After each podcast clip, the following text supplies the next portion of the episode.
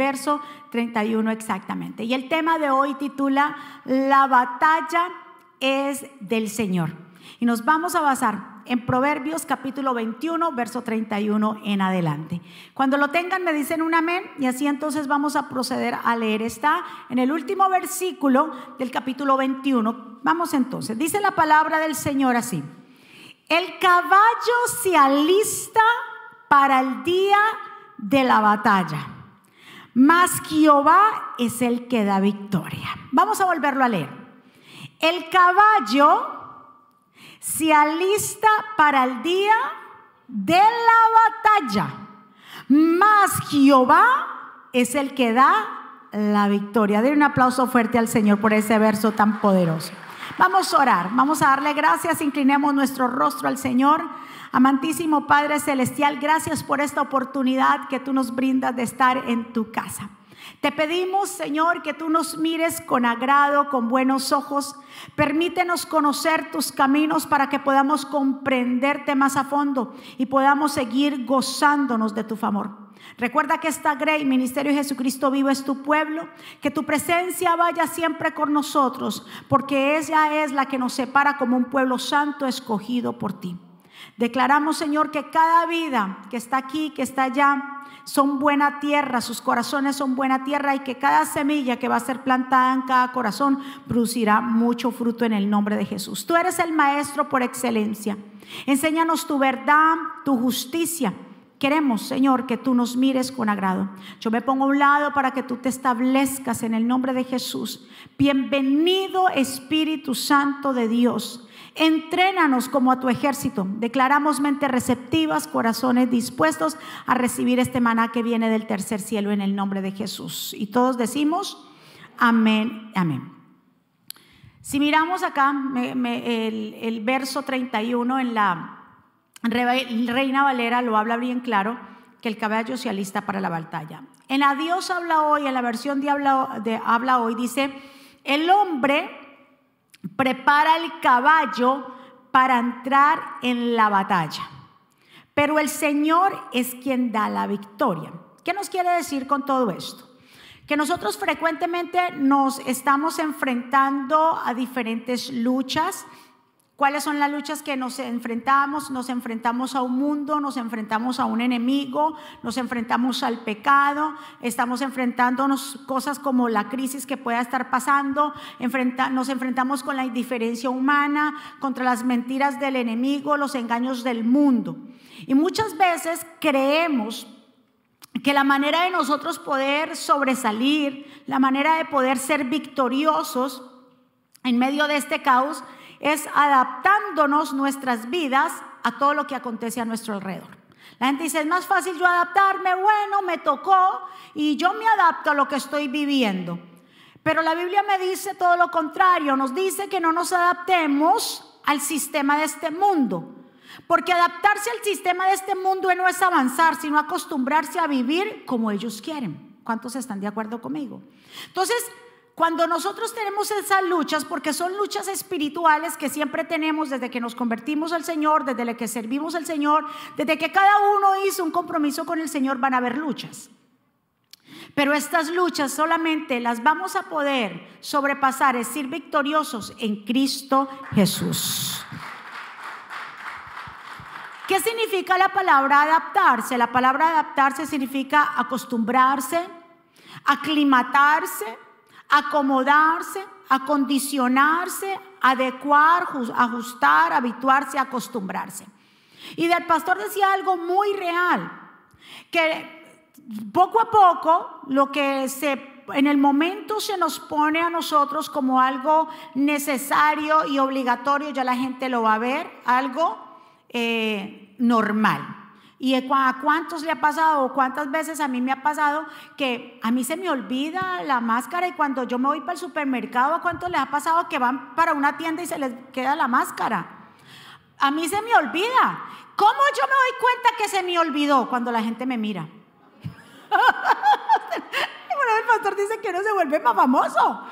Inmediatamente yo voy rápido, me bajo del carro o él me deja en el carro y pues Y ¿A cuánto se nos ha olvidado? Al principio del año se nos dijo, ya no van a haber más bolsas plásticas. Entonces ya hay que, nos pusieron poco a poco, valen cinco centavos. Y uno decía, Ay, yo pago los cinco centavos, no pasa nada. Ya después nos dijeron, ya se acabó, no bolsas plásticas, entonces no va a encontrar usted bolsas plásticas. Entonces, ¿a cuánto ustedes también se les ha olvidado las bolsas del supermercado? Y una vez, ay, yo por eso yo mantengo, yo he comprado un montón porque la mantengo en el carro. Para que no se me vayan a volver a olvidar. Entonces nos damos cuenta, o yo me doy cuenta que no tengo máscara, porque la gente inmediatamente ¡fra! le clava los ojos a uno como, ¿qué es esa indecencia? ¿Qué es eso tan horrible? Llega el virus. Y, yo de una vez y le digo a él, acuérdeme, pero él tampoco me acuerda a mí que yo me tengo que bajar con la máscara. Y uno va corriendo y, y se pone la bendita máscara. Entonces, todo esto que poco a poco estamos viendo que de una manera fue, digámoslo, oh, eh, lo puede hacer, después obligatorio, ya la gente lo comienza a ver como normal. Entonces la Biblia nos habla por eso, en Romanos 12 nos dicen que no nos adaptemos o no nos aclimatemos, como dice la, descripción o la definición, no nos adaptemos a lo que está pasando, porque poco a poco nuestra mente, si no se renueva, lo vamos a ver todo como normal. ¿Cuántos están de acuerdo conmigo? Entonces, para nosotros poder renovarnos y no aceptar lo que el mundo quiera que nosotros vivamos según ellos, tenemos que aprender a renovar. Entonces, para hacer la voluntad de Dios, tenemos que renovar nuestra mente. Escuche muy bien. ¿Cuántos aquí desean hacer la voluntad del Señor? ¿Verdad que sí, todos? Pero entonces, para nosotros dirigirnos a hacer la voluntad del Señor, tenemos que, mire todo esto, es como si es algo que tenemos que aprender, tenemos que renovar nuestras mentes y no adaptarnos a lo que estamos viendo. Romanos 12.2, no se adapten a este mundo, según la versión NBLA, sino transfórmense. ¿Qué dice? Transfórmense mediante la renovación de su mente para que verifiquen, bien claro, cuál es la voluntad de Dios. ¿Y cuál es la voluntad de Dios? Lo que es bueno, lo que es aceptable y lo que es perfecto. Porque hay mucha gente que se aleja de la voluntad de Dios y del propósito. ¿Por qué? Porque no se están renovando su mente. ¿Y cómo yo renuevo mi mente? Es a través de la palabra del Señor. ¿Cuántos están? Dígale a su vecino, renueve su mente. Ahora, recuérdese, en Juan capítulo 14, verso 27, el Señor dijo, mi paz os dejo, mi paz os doy, y yo no la doy como el mundo la da. No se turbe vuestro corazón, ni tenga miedo, ¿verdad? Entonces, nos está hablando aquí que si el mundo afuera nos ofrece una paz, una alegría y una victoria que es ficticia, que es falsa. Y la gente, y porque yo le digo que es ficticia y que es falsa, ¿sabes por qué? Porque estaba, eh, eh, está basada en qué? En lo material, está condicionado a lo que yo puedo poseer, está condicionado a lo, a lo que yo puedo obtener. En cambio, la paz, el gozo, la alegría, la victoria en Dios no está basada en lo que yo estoy viendo y en las circunstancias sino que está basada en Cristo Jesús, porque en Jesús somos más que victoriosos. Diga conmigo en Jesús. Porque usted no es más que victorioso, usted no recibe la paz del mundo. Porque la paz del mundo, la gente que está buscando en el mundo, cuando busca paz, busca eh, equilibrio económico. Si tienen el banco, ah, Estoy con una paz y esa paz. ¿Por qué? Porque esa paz está condicionada. En Jesús nosotros podemos de pronto estar viviendo en un momento de escasez, pero la paz que sentimos dentro de nosotros es una paz que nadie nos lo podrá robar ni quitar. ¿Cuántos dicen amén? Diga conmigo, yo soy más que vencedor. Nosotros tenemos que aprender a avanzar en la dirección del centro de la voluntad de Dios. Solo Él tiene la victoria en su presencia. Nos sentimos vencedores. Por eso el apóstol aquí nos habla en Romanos 8:35 y nos dice que y se pregunta él mismo para preguntarnos a nosotros y nos dice, ¿podrá algo separarnos del amor del Señor? Dice él, ni las dificultades, ni los problemas, ni las persecuciones, ni el hambre, ni la desnudez, ni el peligro, ni tampoco la muerte. Así está escrito. Por ti estamos siempre en peligro de muerte, pues nos tratan como si fuéramos ovejas que van a ser llevadas al matadero. Más bien, en todo esto salimos más que victoriosos por medio de Dios quien nos amó. Pues estoy convencido que ni la muerte, ni la vida, ni los ángeles, ni los poderes diabólicos, ni lo presente, ni lo que vendrá en el futuro, ni poderes espirituales, ni lo alto, ni lo profundo, ninguna cosa, otra cosa creada nos podrá separar del amor de Dios que se encuentra en nuestro Señor Jesucristo. Diga conmigo, nadie me podrá separar. Por eso, por eso, dice aquí que en todo esto nosotros salimos victoriosos. Porque algo que nosotros nos va a sostener en medio de la dificultad, en medio del caos, en medio de las vicisitudes y las pruebas que podamos tener, es el amor al Señor. ¿Quién nos separará del amor de Dios. Cuando hay verdadero amor, ¿verdad que sí? Se sobrepasa cualquier cosa difícil que quiera venir. Entonces el Señor nos está diciendo en esta mañana a nosotros, ustedes son los responsables de alistar el caballo, porque hay batallas, diga conmigo, hay batallas. Sí, todo el tiempo batallas. Y el Señor dice, ustedes son los responsables de alistar el caballo. Pero asegúrense que yo sea el que los envíe a ustedes, porque si yo los envío a ustedes, la victoria es mía, porque yo voy a pelear por ustedes. ¿Cuántos están de acuerdo conmigo? Si usted está peleando en este tiempo una batalla, no se preocupe, porque si usted anda con el Señor, de Jehová es la victoria. Dios lo va a sacar a usted victorioso. En todo lo que usted esté pasando, puede estar pasando lo que venga duro. Ustedes conocen la historia que está en 1 Samuel capítulo 17 que nos, nos, habla cuando el pequeño David, la historia del pequeño David que mata al gigante. Dice bien claro, eh, después lo vamos a desglosar un poquito más, pero basándome en el verso 45, cuando David se acerca a Goliat, mire las palabras que le dice David al filisteo. El filisteo le dice a, o David le dice al filisteo, tú vienes a mí con espada lanza y jabalina. Diga conmigo, espada. Miren las tres armas que él estaba usando. Espada, arma, espada, lanza y jabalina. Le dice el, eh, eh, David, mas yo vengo. ¿Cómo viene David? David también le dice, yo vengo con espada, lanza y jabalina. Él le dice, vi a tremendo gigante y le dice, tú tienes tres armas, con esas me quieres matar. Tú vienes con qué? Con lanza, jabalina, vienes con espada. Mas yo vengo en contra de ti en el nombre de Jehová de los ejércitos, el Dios de los escuadrones de Israel. A quien tú has provocado es que el que se meta contigo, siendo tú hijos de Dios, provoca a Jehová. Ay, con quien yo hablo en esta mañana. Quien se meta contigo, siendo tu hija o hijo de Dios, está provocando a Jehová. Y Jehová peleará por sus hijos. Aleluya. Verso 46.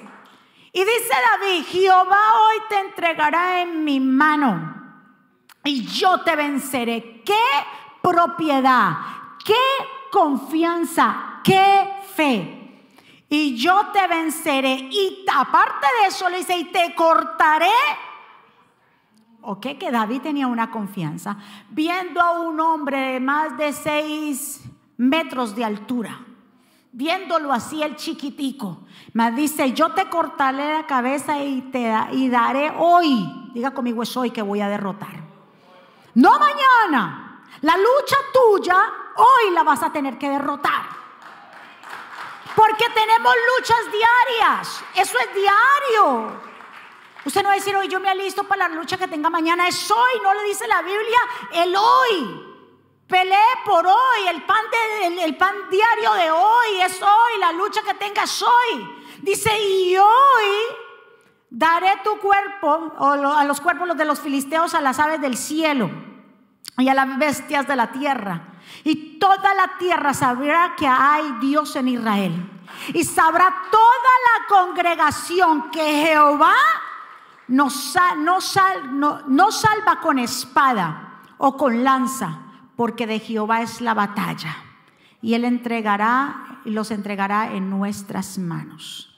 Mis amados, el enemigo puede venir con armas diferentes, con estrategias diferentes. Puede venir con una espada, puede venir con una lanza, puede venir con una jabalina, pero no importa el arma que él use, a quién está usando, si es a tus hijos, si es a tu esposo, a tu esposa, un compañero de trabajo, no importa el hermano de la hermanita de la iglesia, no importa cuál sea el arma que él use, esas armas nunca te van a derrotar, porque tú eres un hijo de Dios. ¿Cuántos dicen amén? Porque nosotros lo vamos a derrotar con qué? Dice en el nombre de Jehová de los ejércitos. Vamos, denle el aplauso fuerte. Mis amados, día a día nos estamos peleando y estamos eh, enfrentándonos a batallas. Puede ser que en este momento usted está peleando una batalla fuerte, sea cual sea la batalla, de salud, con un cónyuge, con tus hijos, en las finanzas, en la empresa, con una amistad, sea lo que sea. Cual sea la batalla que tú estás peleando, esa batalla es del Señor. ¿Cuántos dicen amén? Porque somos sus hijos. Y si Él va con nosotros, ¿quién contra nosotros? Nadie nos podrá vencer. Siempre va a haber una guerra y eso lo presentan hasta en los muñequitos y en todo Hollywood y ya lo siempre hay una batalla entre el bien y el mal. ¿Sí o no? La batalla entre Dios y en contra del reino de las tinieblas. La guerra la pelea Dios y Él será siempre el ganador. Mientras tanto nosotros peleemos las batallas y luchemos en contra de los poderes de la maldad. O sea, el Señor pelea por nosotros. Nosotros lo que tenemos es que aprender a ganar las batallas y las luchas que tenemos. El Señor dice, yo voy con ustedes, yo peleo por ustedes, pero ustedes tienen que aprender a que cada uno pelea su propia batalla. ¿Cuántos están? Porque la batalla tuya no es la misma del hermano. Cada uno tenemos nuestras propias batallas y cada uno sabe con qué se tiene que enfrentar o qué tiene que lidiar. Pero si nos aseguramos y sabemos que tenemos el mismo Dios, si el que pelea por ti va a pelear por ti, por mí, por aquel y por el otro. Vamos, dale otro aplauso.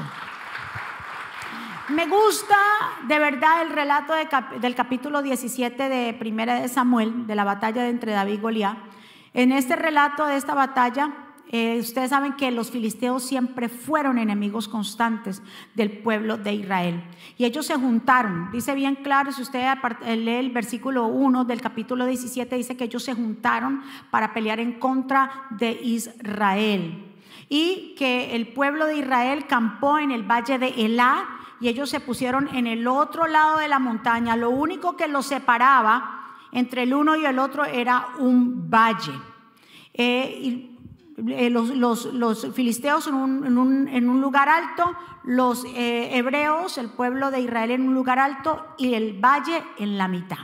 Entonces vemos aquí que lo que determina o la definición de la palabra Ela, que era el valle de Ela, se obtiene del nombre de un árbol Ela, que es tipo de roble teberino. Este grande antiguo árbol permanecía en el valle, estaba ubicado en Judá. Entonces, escuche muy bien, Dios nos ha hecho así como esos árboles robles. Que el árbol roble se utiliza y se es considerado como buena madera para hacer cosas duraderas. Y Dios nos ha llamado a nosotros que nosotros somos árboles robles. Que aunque venga el gigante más grande y te quiera destruir a ti, nosotros vamos a mantenernos firmes y nada podrá derrotarnos. Ese enfrentamiento se vio en el Valle de Elá. Estamos en el Valle de la Vida enfrentándonos una gran batalla. Hoy muchos se encuentran en ese valle, en el Valle de Elá, peleando con Goliat. Continuamente el enemigo se encuentra amenazando nuestras vidas con mentiras, con engaños. Pero así como David tomó la espada y le cortó la cabeza al gigante, también nosotros con la espada del Espíritu, con la espada de la palabra del Señor, vamos a derribar esos gigantes que constantemente nos están desafiando. ¿Cuántos están de acuerdo? Por eso la palabra de Dios en Efesios 6 dice, 17, y toma el yelmo de la salvación y la espada del Espíritu, que es la palabra de Dios. La palabra de Dios tiene poder en medio de nuestro valle espiritual. ¿Cuál es el valle que tú estás peleando? ¿Cuál es la lucha que hoy te encuentras que estás peleando? No importa cuán difícil sea la situación, Dios dará victoria en medio de ese valle. Vamos, denle el aplauso, porque Él es el que pelea. Dice que cuando, eh, obviamente, recuérdese que la Biblia dice que este gigante o paladín, ¿verdad que sí? Eh, se, levantó y habló, dice que por 40 días, tanto en la mañana como en la noche, los amenazaba. Eso era mañana y noche. ¿Cuántos de ustedes se han sentido amenazados por el enemigo? Eso es lucha por la mañana y lucha por la noche y luego se levanta y lucha por la mañana. Pero vengo a decirte que aunque por 40 días este gigante le salió a amenazarlos, a querer amedrentarlos, a querer que tomen miedo, el Señor tenía preparado un hombre conforme a su corazón que le hizo frente. Dios te está preparando en este tiempo como un David. Diga conmigo, yo soy como un David. Un David se enfrenta cuando, cuando él venía cada día, este filisteo llamado Goliat, a querer desafiar a los ejércitos del Señor dice que Saúl y su ejército estaban muertos de miedo. ¿Por qué? Por la amenaza. Verso 11. Oyendo Saúl y todo Israel estas palabras del filisteo, se turbaron y tuvieron gran miedo. ¿Qué es lo que hace? Por eso el enemigo, o escuchen muy bien esta estrategia, le salía mañana y noche con la boca grande. Te los voy a matar, me los voy a devorar y voy a hacerles tricias. Y, y mañana, ¿se imagina? ¿Qué es lo que usa el enemigo en este tiempo? ¿Cuál es la estrategia? Lo mismo que usted escuche, sí, y entonces eh, viene una noticia por acá, un hijo o el matrimonio, y por aquí, y luchas, para que usted tome miedo y usted diga, uy, no, esto se puso difícil, y que te digan el reporte, usted no se va a sanar, la cosa está difícil, mire, usted nunca va a tener papeles aquí, usted nunca va a poder avanzar, sus hijos se van a perder, y eso ahí. Si usted le toma cuidado a esas palabras, usted va a ser como el pueblo de Israel y como Saúl. Va a retroceder y se van a quedar. Por 40 días él lo hacía para ver quién se iba a enfrentar, pero nadie, nadie tenía la fe. Nadie de los que estaban ahí poseía la confianza en Dios para enfrentarse al gigante. Usted y yo, Dios nos está preparando para enfrentarnos a gigantes. Del otro aplauso fuerte. Recuérdese de eso. Ahora nos estamos eh, enfrentando a un gigante muy grande que es un virus. Si es un gigante, es un virus y que es real y nos estamos enfrentando. Pero no vamos a ser como Saúl y su ejército, que aunque venían los reportes, porque entre más usted ve noticias, dicen las cifras subieron, las cifras subieron, que no se me vaya a pegar a mí o que no se vaya a morir, y las cifras subieron. O sea, tenemos, eso es una lucha todos los días con las noticias. Entonces te bombardean en los WhatsApp con, eh, eh, ¿cómo se dice? Con noticias falsas. Y cosas, y aquí, y falso. Y no esté creyendo toda fuente por ahí.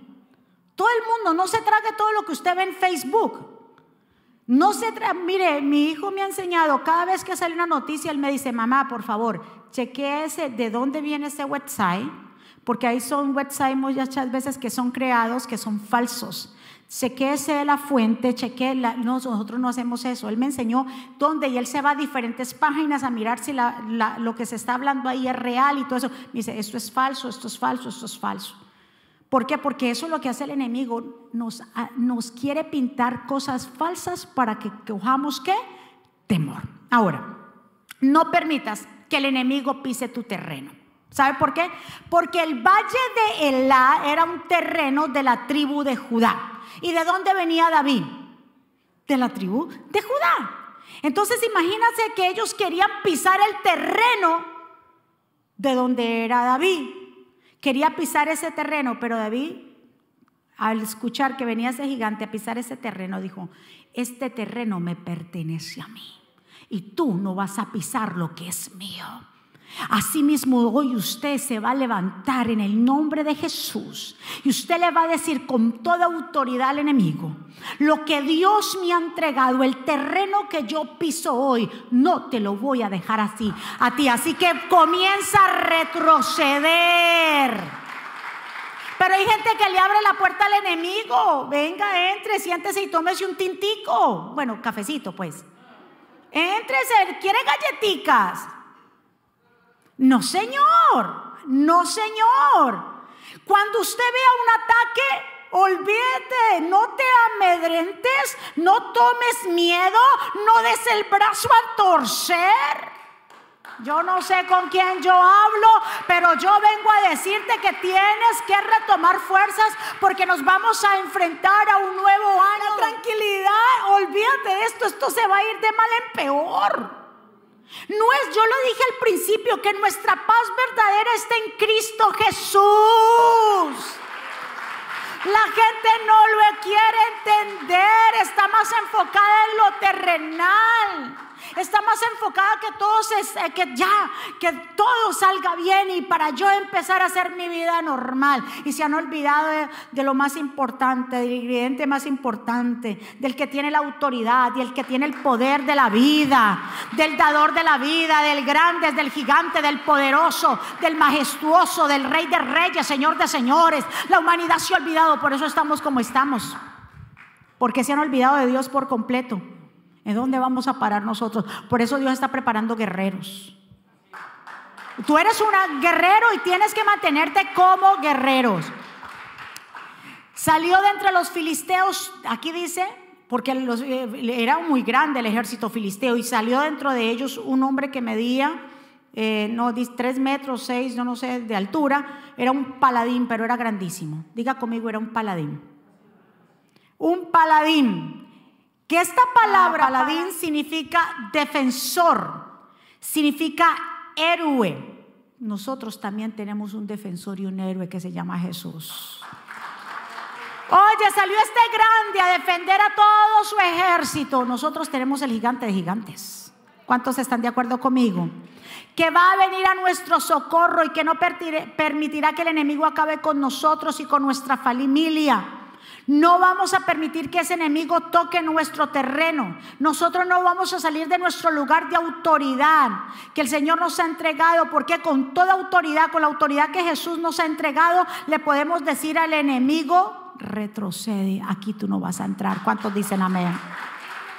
¿Por qué? Porque hay una cobertura. Tú le puedes decir, mi casa está cubierta con la sangre de Cristo. En mi casa hay un cerco de protección. Así que comienza a retroceder. No venga con tus artimañas. No vengas a decirme mentiras. Porque yo y mi casa le serviremos a Jehová. Y yo no te voy a dar lugar. Y yo no me voy a retroceder. Usted tiene que armarse de valor. ¿Por qué? Porque si el enemigo así no se va a meter en su casa y usted no le va a permitir al enemigo que se lleve a sus hijos. Los hijos tuyos le pertenecen a Jehová. Tu matrimonio le pertenece a Jehová. Y usted hoy le tiene, ay, ay, ay, con toda autoridad decirle al enemigo, retrocede, retrocede en el nombre de Jesús. Tú no vienes a pisar mi terreno. Judá, el valle de La le pertenece a Jehová. Tú tienes que retroceder. ¿Con quién yo hablo en esta mañana? Ay Dios. Pregunta, ¿por qué si en el capítulo 13 de Primera de Samuel, escuchen esto, ya se habían enfrentado Israel con los filisteos, ¿por qué no habían sacado a Goliat? ¿Usted me escuchó? Si en el capítulo 13 hubo una batalla entre Israel y los filisteos, ¿por qué no había salido Goliat? ¿Sabes por qué?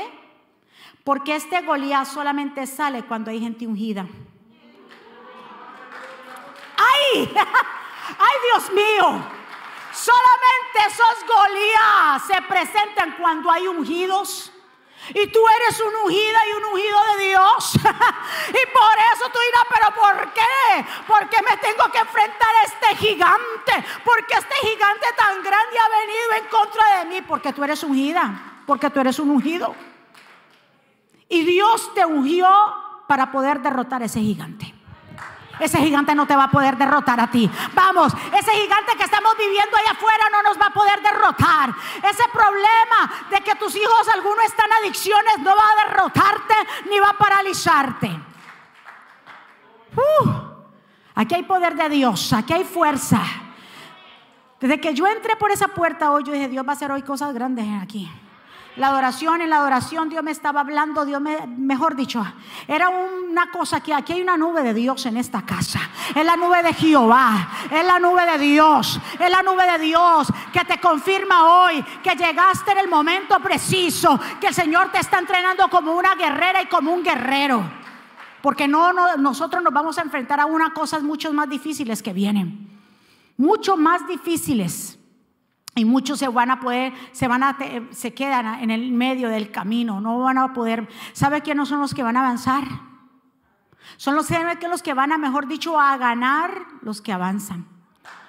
Escuche muy bien, a un general de la Segunda Guerra Mundial, en la Primera Guerra Mundial le preguntaron a un general, le dijeron, ¿cuál irá a ganar? Y él dijo, va a ganar el que avance.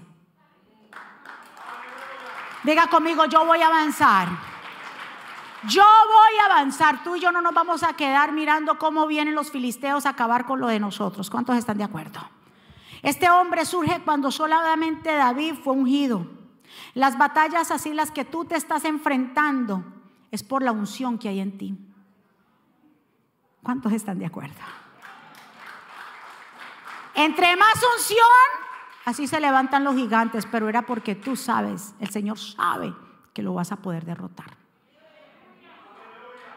Entre más fuerte sea la lucha y la batalla, es porque ahí te confirma más que tú eres una hija y un hijo de Dios. Dile otro aplauso fuerte. Para vencer se necesita ser valiente y no cobarde. Saúl, ¿para qué fue escogido Saúl? Saúl fue escogido como el primer rey, específicamente para derrocar o derrotar a los filisteos. Primera Samuel 9:16 le dice el Señor, dice, mañana a Samuel, a esta misma hora yo te enviaré a ti un varón de la tierra de Benjamín, al cual ungirás por príncipe sobre mi pueblo Israel y salvará a mi pueblo. ¿Para qué fue ungido Saúl? Dice, y salvará a mi pueblo de la mano de los filisteos, porque yo he mirado a mi pueblo por cuanto su clamor ha llegado hasta mí. ¿Qué pasó entonces? ¿Qué pasó con Saúl? ¿No fue ungido para derrotar a los filisteos? Y en el momento que ya lo van a presentar delante de todos como el primer rey de Israel, y ya estaba todo listo. Mira, aquí tenemos el rey de la tribu de Benjamín. ¿Dónde estaba Saúl? Todo el mundo, ¿y dónde está Saúl? Y todo el mundo buscando a Saúl porque lo querían conocer. Y Samuel, ¿y dónde está Saúl? El Señor le dijo, ay, mi hijo, vaya, busque lo que está escondido entre el equipaje. Vaya que quiere ir rápido. Desde ahí comenzamos mal. Desde ahí empezamos. Ahí empezó mal. Si Dios lo ve ungido para derrotar a los enemigos, ¿cómo es que en el capítulo 10, verso 22, le preguntan y Jehová dice, está escondido en, entre el bagaje? Saúl desde ese momento que fue llamado como rey no demostró la valentía y la fe en la cual en el, al Dios que él creía. ¿Por qué? Porque de una vez se escondió. Diga conmigo, yo no me voy a esconder. Las batallas se enfrentan y se encaran. Hay gente que dice, no, yo me mudo, yo, yo me quiero desaparecer, que nadie me conozca. Donde yo pueda empezar de nuevo y nadie. Déjame decirte que esa no es la solución. Las cosas se enfrentan. Los valientes se enfrentan. Enfrentan, no salen corriendo. Y donde quiera que vayas, olvídate de eso. Alguien te va a encontrar. ¡Ay, hola! Y tú dices, ay, y se va a mandar, va a mantener de mudanza en mudanza. Si yo me acuerdo que el pastor trajo el testimonio, ¿verdad que sí? Cuando el pastor se estaba así, que él tenía una, cuando yo lo conocí, el pastor tenía una melena, él era, tenía mucho pelo. Hace 25 años tenía mucho pelo. Y poco a poco, usted sabe, en los años va pasando. Y él lo dijo acá, lo digo porque él lo dijo. Yo no digo algo que él no vaya a decir, entonces yo tengo ya el permiso. Entonces ya se fue quedando calvito, pero la calvicie de él quedaba solamente aquí, aquí en la corona, porque aquí tenía pelito y aquí le quedaban cuatrico, pero y aquí. Y una vez dijo, no, yo quiero que yo no sé, voy a, a tratar de ponerme como, no sé, una peluquita, un... y entonces salió una cosa ahí en la televisión y el pastor se fue a hacer eso de, de, eso, que eso, fue, eso es un fraude. Eh, no voy a creer en eso del pelo, esa vaina. En todo caso, nos llegamos allá y, el pastor pues pidió rebaja y todo, le dejaron súper barato y, y, le pusieron ese, ese, ese ese, esa peluca o yo no sé cómo se le llama. En todo caso, cuando le ponen eso, eso es un proceso, primero le tienen que medir y que el pelo, primero entonces, claro, le pusieron una melena tan grande y yo hasta le tomé una foto y luego se la recortaron y quedó pues muy bonito y muy todo, pero él se veía raro porque ya estaba acostumbrado a verse ya que se estaba quedando calvito. Pero si yo le respeto, a mí me gusta como él es, pero si él si lo quiere hacer, pues yo le respeto porque es su vida y es lo que él quiere. Por eso un hombre no le puede estar diciendo a la mujer, eh, no se corte el pelo, no se lo pues si es la vida de ella, como ella se sienta, tiene que nosotros no nos casamos para ser esclavos del otro, sino para nosotros ser quienes somos nosotros mismos y, nuestros gustos. Entonces, el pastor se puso eh, su, y se veía lo más de bien, pero yo lo veía raro porque yo sabía que no, no era él, o sea, su pelo. Eh, en todo caso, él se va con su pelo y cuando vamos saliendo así, yo le veo como una como que si algo se le ve aquí, como algo pegado, y yo, ay, más se le ve ahí. Pero a mí me dijeron, señor, usted tiene que andar con una peineta. Y yo que tengo que andar con una peineta, sí, porque él, óigame las restricciones, él no puede bañarse con agua caliente. Y él me mira, ¿qué, qué? Porque el agua caliente hace que eso se despegue. Ok. Dos, cuando él vaya a un lugar, a una playa o algo, tiene que inmediatamente salga de la piscina, abuela. Salga de la piscina o de la playa. Eso se le va a querer mover. Usted con una peineta tiene que ir siempre a arreglarle. Tiene que salir a arreglarle su pelo.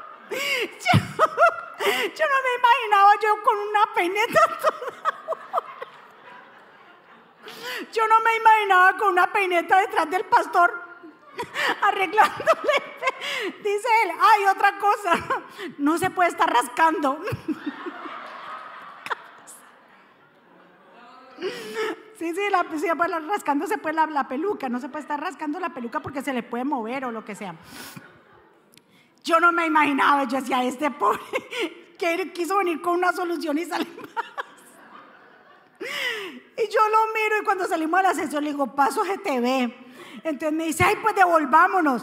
Y nos devolvimos. Le dice, señora, mira, eso se me ve todo. Y dice, no, pues espera que se le seque, su, su pelo está todavía como mojadito, espera que se le seque. Dice el pastor, salimos, me dice, teníamos un hambre y estábamos cerca por acá, el lugar es cerca. Y me dice él, no, vámonos lejos a comer. lejos donde nadie me vaya lejos, lejos, lejos. Yo no quiero que tú. Le digo, pero vas a ir a la iglesia, la gente lo va a notar. Sí, pero la iglesia es la iglesia y ahora yo no me siento como. Vámonos lejos. Entonces llama a mi hijo, me dice, ¿cómo les fue? Le digo, yo quiero ver a mi papá. Yo le dije, pues encontremos en tal lugar y lo ve. Entonces mi hijo, papá, ese no eres tú, a mí me gusta. pero bueno, papá, si usted lo quiere, me está bien. Bueno, de allí nos fuimos a comer lejos, nos fuimos por allá lejos, de verdad que ahí nadie iba a entrar. Ni nadie, por eso le digo, la solución no es salir corriendo, lejos, lejos a comernos a un restaurante por ahí italiano. Y nosotros vamos entrando él con su nuevo look, y yo. Cuando, Dios mío, ¿a quién no estaba en esa mesa? Stanley. Stanley, el judío que se acabó de morir este año, que se sentaba ahí cuando le digo yo, pa Stanley, me dice, ¿qué hace Stanley aquí? ¿Qué hace Stanley aquí? Yo le dije, pues yo no sé vio. Uno no puede salir corriendo porque a donde quiera que uno vaya. Y el pastor, ustedes saben cómo es con Stanley, el pastor tan amoroso con Stanley, lo saluda ese día. Ese día es que, hi Stanley, how are you? Y Stanley lo quedó mirando y el pastor le da la espalda y Stanley allá. Me dice, siento que los ojos de Stanley están sobre mí. Yo le dije, sí. le dije, sí. Y Stanley decía, ¿será este o no será? Pero yo no sé en qué momento él se comió esa comida tan rápido para despedirse otra, otra cosa. ¡Ay, Stanley! ¡Bye! ¡Chao! ¡Bye! ¡Pum! Dice, vea, yo no podía la risa. El pastor no pudo. Ese mismo día llegó a la casa, me dijo, usted no soy yo. Yo no puedo aparentar una cosa que no soy. Me siento incómodo y empezó a arrancarse esa vaina. Y eso era y eso todo pegó. Le digo, te vas a arrancar el cuero cabelludo. Me dice, no me importa. Esto no puedo rascarme. Esto me fastidia. Siento que me voy a ahogar y yo no puedo. Él se arrancó su cosa. Se arrancó eso de aquí. Y yo le dije, pues tiene que, porque se había quedado entonces calvo nada más aquí, parecía un monje. Se había quedado aquí nada más y todo esto, eh, pues con su pelito. Y se tuvo que ir al barbero y que le llevaran todas, eh, todas ese pelo. Y entonces ya él se quedó así, se ve mucho mejor así, ¿verdad? Que sí, denle un aplauso fuerte al Señor. Pero lo que yo le digo, la solución como gente dice, yo no me quiero enfrentar a eso porque yo mejor me voy. Donde usted cree que no lo van a encontrar, ahí va a estar Stan Lee. Ay Dios, no se necesita un ejército, sino un solo hombre. Diga conmigo, yo soy. Usted no espere gente que dice, yo voy a esperar que la situación se arregle, que mi casa está mejor, que mi economía esté mejor, que mi negocio esté mejor, que las cosas estén mejor. No esperes a que las cosas estén mejores. Levántate hoy como un guerrero y comienza a enfrentar.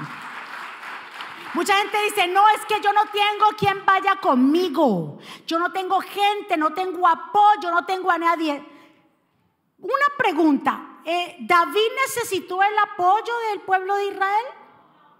Él decidió pararse enfrente a ese paladín, a ese hombre tan grande, a Goliat. Decidió pararse y decirle, tú vienes contra mí con espada, lanza y jabalina, mas yo vengo en contra de ti en el nombre del Señor de los ejércitos. Dele un aplauso fuerte. Si usted y yo no nos enfrentamos, vamos a ser esclavos de la situación. ¿Cuántos están? En el verso 9 dice, le dice él, si, él, si él pudiere pelear conmigo y me venciere, nosotros seremos vuestros siervos. Y si yo pudiere más que él, lo venceré y vosotros serán vuestros siervos. ¿Qué quería? Si el pueblo de Israel no lo vencía, y perdían la batalla, ellos se convertirían en esclavos de los filisteos. Si usted no vence, si usted no enfrenta, toda la vida va a ser esclavo de esa situación.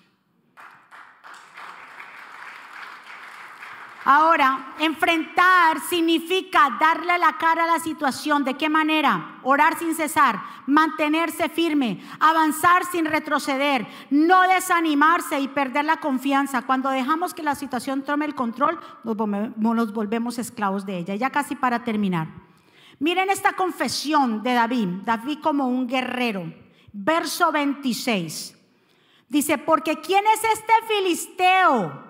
Esa fue una confesión de David, porque así hacen los guerreros. David dijo, ¿quién es este filisteo incircunciso que significa pagano para que provoque a los escuadrones del Dios viviente? Así usted tiene que decir, ¿Quién es esta situación? ¿Qué es esta situación? ¿Qué es lo que está sucediendo? ¿Qué es lo que se está levantando? Esta situación que se está levantando no puede en contra de mí. ¿Por qué? Porque es un ataque del mismo infierno y yo le sirvo a un Dios. Yo soy parte del ejército del Dios viviente. Cuando tú eres un guerrero, cuando tú eres un soldado, tú le puedes preguntar a esa situación, ¿quién eres tú? Situación que te has levantado. Tú no eres más grande aquí al Dios que yo le sirvo. Vamos, iglesia, denles aplauso fuerte. Cada desafío es la preparación para nuestra promoción. Diga conmigo, cada desafío es la preparación para nuestra promoción. ¿Usted quiere que Dios lo siga promocionando? ¿Usted quiere que Dios siga avanzando con usted? Entonces, ¿qué es lo que tiene que hacer? Enfrentar los desafíos. Todos los días nos vamos a encontrar con diferentes cosas, diferentes desafíos. Pero la manera de nosotros poder ser, llegar a la victoria es enfrentándolos cada uno de ellos. Mire, David se tuvo que enfrentar a un desafío muy grande, no solamente era Goliat que estaba ahí. sino que acuérdese que tres de sus hermanos pertenecían al ejército de Israel. Y el mayor de los hermanos, cuando vio a David, le dijo, ¿y qué tú haces aquí? ¿Por qué tú no estás cuidando las pocas ovejas que tú tienes? O sea, despreciando a David. Y te vas a encontrar que gente, con gente que va a despreciar lo que tú haces o lo que tú eres. Pero no importa la gente que desprecie lo que tú haces o lo que tú eres. Si nosotros tenemos a Dios, somos mayoría. ¿Cuántos están de acuerdo conmigo? Quería desanimar a David porque David dijo, ¿y quién es este incircunciso para que provoque al Dios de Israel, a los ejércitos de... O sea, él tomó confianza. Dijo, ¿y qué? ¿Cuál es la recompensa? Porque escuchó que le iban a dar una recompensa. ¿Cuál es la recompensa que van a dar por matar a este gigante? Le, dijo, le dijeron bien claro. Primeramente va a recibir muchos bienes se va a casar con la hija del rey y también le van a quitar que él y su familia no pague incontaxes, impuestos. Así, dijo, con mayor razón. Hay, como quien dice, recompensa para los valientes. Entonces yo voy a ser valiente y yo me voy a enfrentar. Y en la Biblia nos habla que Dios trae recompensa y promesas para los valientes. Aunque se aparezca como un hermano de David, ¿qué tú haces aquí?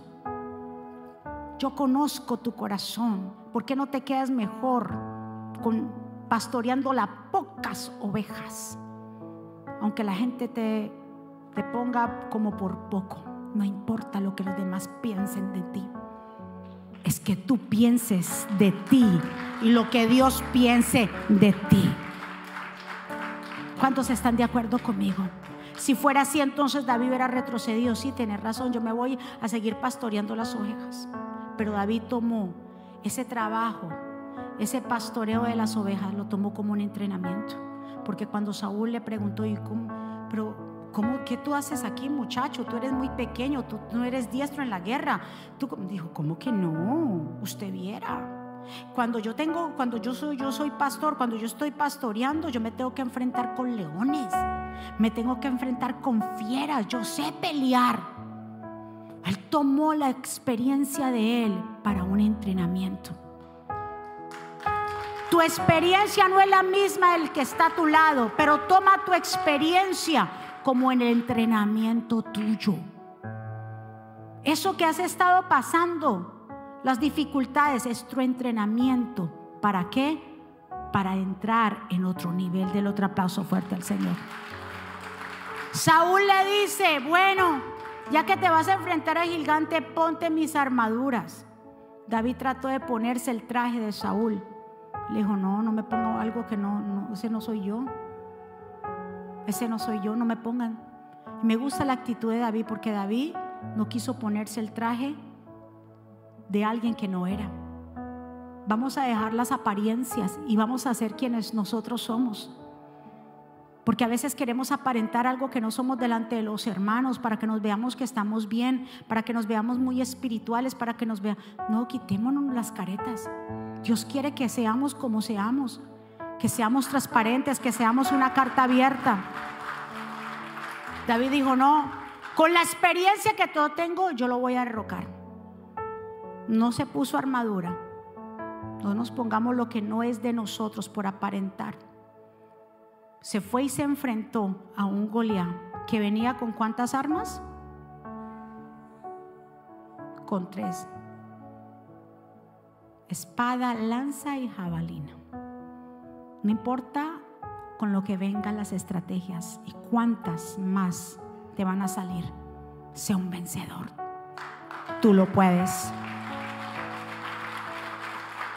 Vamos a ponernos de pie. ¿Y saben qué, mis amados? Que David fue muy valiente, muy valiente, porque él tenía a Dios. Así que usted me podrá decir, no, pero es que eso era David. ¿Cuál es la diferencia entre David y tú y yo? Si nosotros tenemos al mismo Dios, ¿cuántos están de acuerdo? Dice bien claro que David escogió y él era experto en qué? En la onda, mandar piedritas con la onda escogió cinco piedras. Cinco piedras escogió, pero una de ellas, una sola le dio al gigante en la sien. Lo hirió de muerte. Mira lo que hace. Lo hirió de muerte, la sacó, dice que de su, eh, eh, la, la cosita de pastoril, la bolsita pastoral que él llevaba, la sacó de ahí. Y con una sola piedra hirió de muerte al gigante que él cayó, dice, cayó de, la boca para abajo, así, ve, frente. Pero ahí no paró todo. David dice la escritura que cogió la misma espada de Goliat y lo terminó de matar. No solamente lances piedras, sino que toma la espada y córtale la cabeza al enemigo. No deje las cosas a media, no solamente lance, porque quien terminó de matar a Goliat, ¿qué fue? La espada. Lo hirió a muerte con la piedra, pero la espada fue que terminó con la vida de David. Tú y yo tenemos armamento fuerte, que es la palabra de Dios. Tenemos al Espíritu Santo tenemos a los ángeles, escuadrones, millares y millares de ángeles a nuestra disposición. ¿Será que no vamos a poder vencer por Dios, pueblo? Porque no hemos conocido entonces lo que es Dios en sí, su ejército. Por eso se llama Jehová de los ejércitos, porque tiene un gran ejército. Denle un aplauso fuerte al Señor. ¡Vamos! Vamos a adorar al Señor, ya que usted es un guerrero fuerte, que hoy se está levantando para seguir avanzando. Escúcheme pueblo, hay tantas promesas acerca de los vencedores, que muchas de ellas, ¿saben dónde aparecen? Biblia, en Apocalipsis. ¿Por qué será? Porque el que venciere hasta lo último, que aunque se levanten las tormentas, aunque el mundo cambie, aunque venga lo que venga, si hay gente fiel, si hay vencedores, se mantendrán firmes. Apocalipsis 2.11, el que tenga oídos, escuche lo que el Espíritu dice a las iglesias. El que venciera no sufrirá daño en la segunda muerte. ¿Qué significa la segunda muerte? El infierno. El que venciere. Apocalipsis 2.17, el que tiene oídos escuche lo que dice el Señor a las iglesias. Al que venciere, le daré de comer del maná está escondido. Le daré una piedrecita blanca y esta piedrecita escrito un nombre nuevo al cual ninguno conoce, sino aquel que lo recibe. Apocalipsis 2:26, al que venciere y guardaré mis obras hasta el fin, yo le daré autoridad sobre las naciones. Apocalipsis 3:5, al que venciere será vestido de vestiduras blancas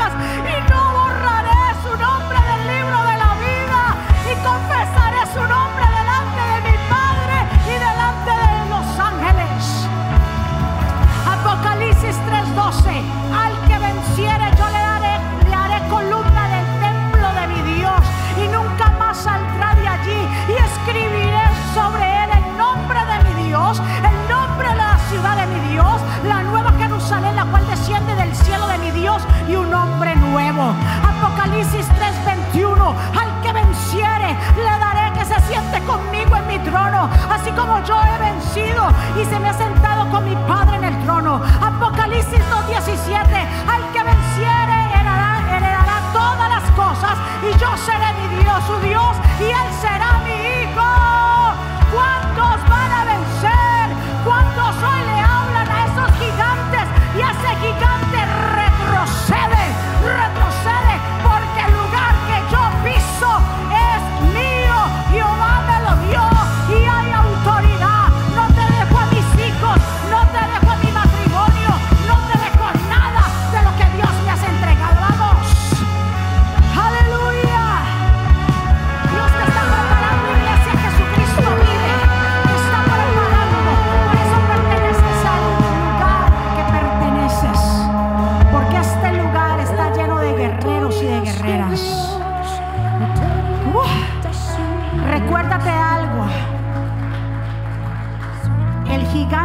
se ha levantado y apareció así de repente es por la unción que llevas. No había aparecido antes, pero apareció. Porque los planes que Dios tiene para ti, para tu familia, sus pensamientos son de bien y no de mal. No retrocedas, no retrocedas, avanza. Levantemos nuestras manos hacia el cielo. Aquí nos pudiéramos quedar toda la mañana y toda la tarde porque hay una unción aquí que Dios está rompiendo cadenas. Padre, aquí estamos tus hijos y los hijos, las vidas que nos están mirando a través de la cámara. Sé que de aquí está saliendo esa unción para donde tú estás. Y hay un toque especial del Espíritu Santo como lo aquí, como lo está aquí, también está allá. Porque el mismo Dios, Él es omnipresente. Él está en todo lugar donde clamen su nombre, donde hay corazones rendidos, humildes. Ahí está Dios. Padre, gracias por cada vida. Gracias por lo que has estado haciendo en este lugar. El enemigo fue desenmascarado. Y él tendrá que retroceder.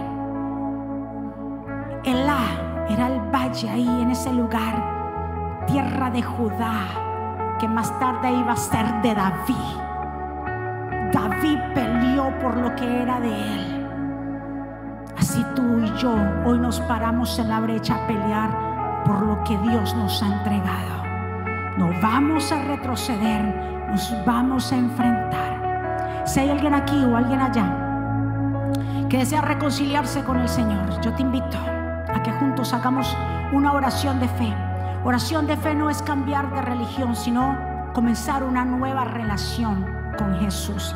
Porque Jesús no es religión, Jesús es relación. Y cuando le permitimos que Él entre en nuestro corazón y en nuestra vida, entonces Él hace morada y ahí nos volvemos vencedores en Cristo. Si desean hacer esta oración, pueden repetir conmigo ahí donde usted está, Señor Jesús. Yo te doy gracias por mi vida. Te pido perdón por mis pecados te acepto, te recibo como Señor y suficiente Salvador. Perdóname, ayúdame, enséñame, dirígeme. Señor Jesús, te invito a que hagas morada en mi Espíritu Santo. Me arrepiento de todos mis pecados, transgresiones, inmundicias, Dios. Ayúdame, solo no puedo.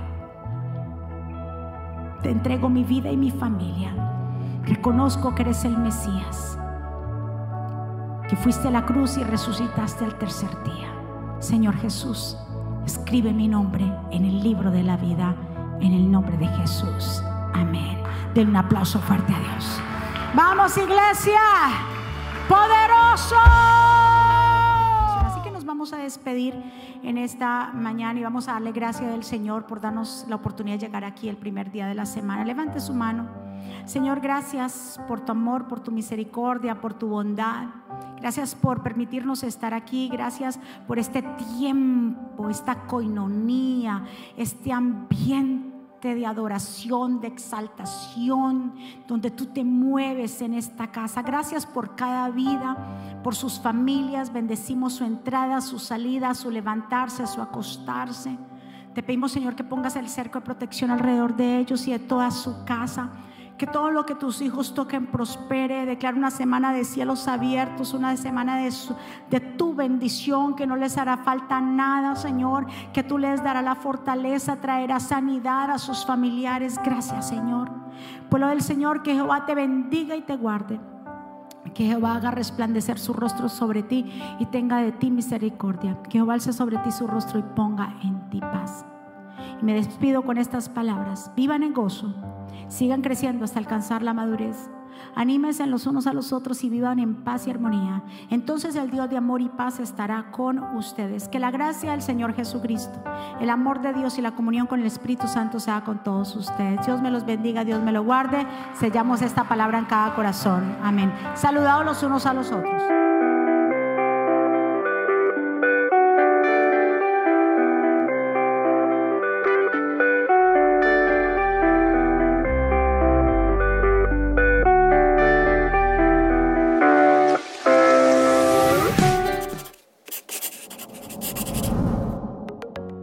¿Quieres estar al día con todos los eventos de la pastora Mónica Jaques y Ministerio Jesucristo Vive?